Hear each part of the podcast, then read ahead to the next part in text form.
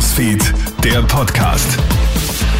Schönen Nachmittag aus der Krone Hit Nachrichtenredaktion. Felix Jäger hier mit deinem News Update.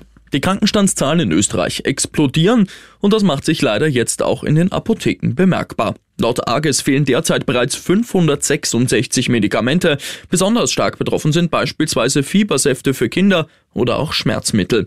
Die Apotheker versuchen aber zu beruhigen. Es gibt natürlich Alternativen, sagt Gerhard Kobinger, Präsident der Steirischen Apothekerkammer. Entweder wirkstoffgleiche Präparate oder man kann auch aus dem Ausland wirkstoffgleiche Präparate importieren. Und wenn das auch nicht gelingen sollte, dann haben wir künftig ein Wirkstofflager zur Verfügung und da kann man dann in der Apotheke diese Arzneimittel magistral anfertigen. Ist der Ausstieg aus fossiler Energie jetzt etwa völlig vom Tisch? Große Aufregung herrscht um die derzeit in Dubai stattfindende UN-Klimakonferenz. In einem neuen Textentwurf für den Abschlussbericht scheint der so dringend nötige Ausstieg aus fossiler Energie nicht einmal auf. Traurig, aber leider nicht wirklich verwunderlich, sagt Klimaexperte Erwin Mayer von der Plattform Klimaneutral. Es sind eben 197 Staaten inzwischen und da sind sehr viel Erdöl, Erdgas, Kohle exportierende Länder dabei. Und die haben schon vor der Konferenz angekündigt, dass sie eher davon reden wollen, dass man langsam aussteigt und dass man die Emissionen einfangen soll, aber ein wirklicher Ausstieg aus fossiler Energie wagt leider nicht möglich.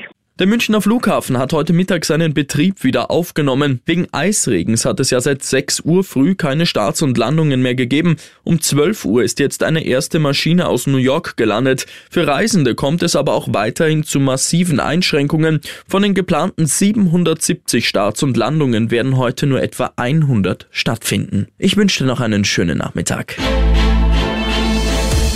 Krone Hits, Newsfeed, der Podcast.